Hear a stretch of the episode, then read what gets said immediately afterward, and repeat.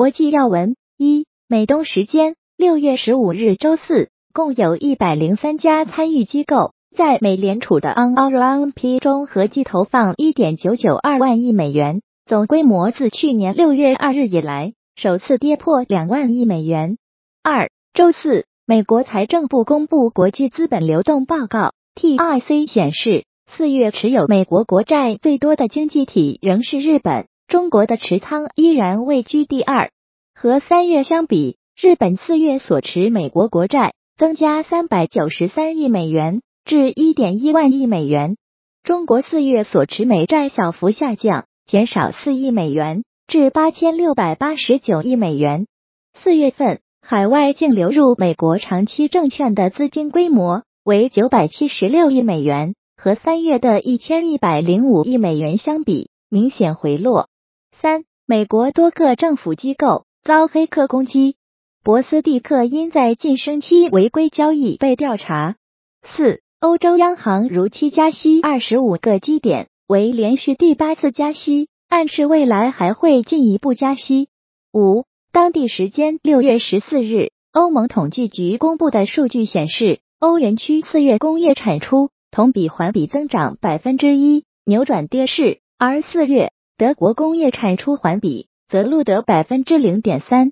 德国联邦经济和气候保护部对此表示，尽管四月工业生产趋于稳定，但由于需求低迷和商业景气指数下降，预计德国工业经济的复苏仍然受限。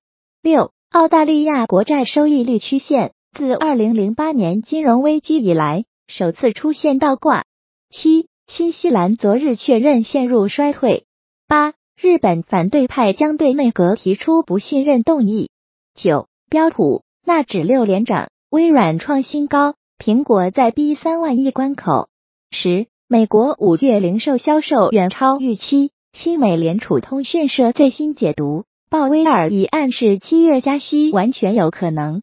十一，耶鲁一项调查，百分之四十二的大公司 CEO 认为 AI 或在五到十年内毁灭人类。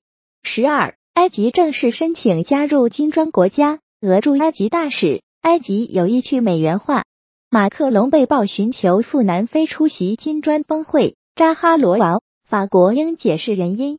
十三，全球首个无需精子和卵子，英美科学团队通过重新编辑干细胞合成人类胚胎模型，意义重大，但存在严重的伦理和法律问题。十四。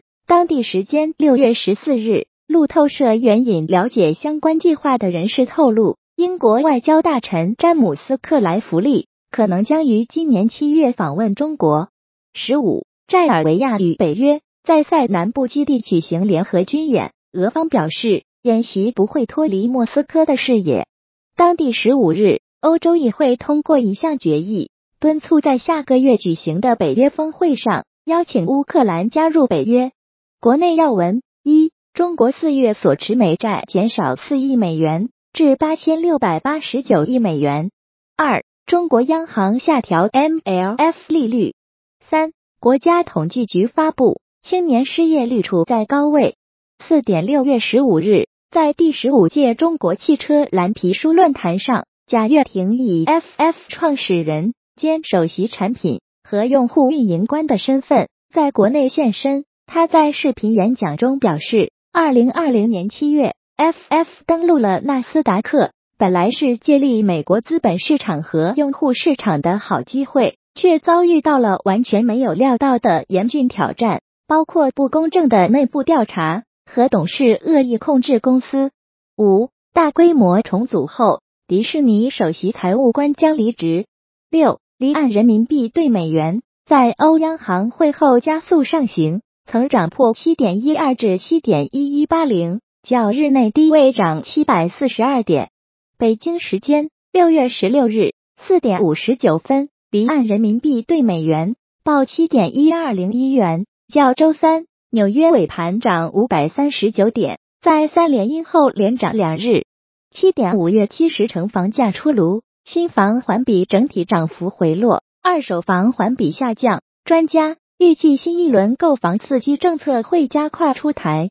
八大连城市发布六月十五日至三十日房交会期间，购房每平米补贴二百元，因十一市精准调整调控政策。九，中国航天表示，十五日长征二号丁运载火箭一箭四十一星发射圆满成功，创中国一箭多星新纪录。币圈消息一。贝莱德向美 SEC 提交现货比特币 ETF 申请。二，路透社消息称，在被 SEC 起诉后，Binance US 已裁员约五十人。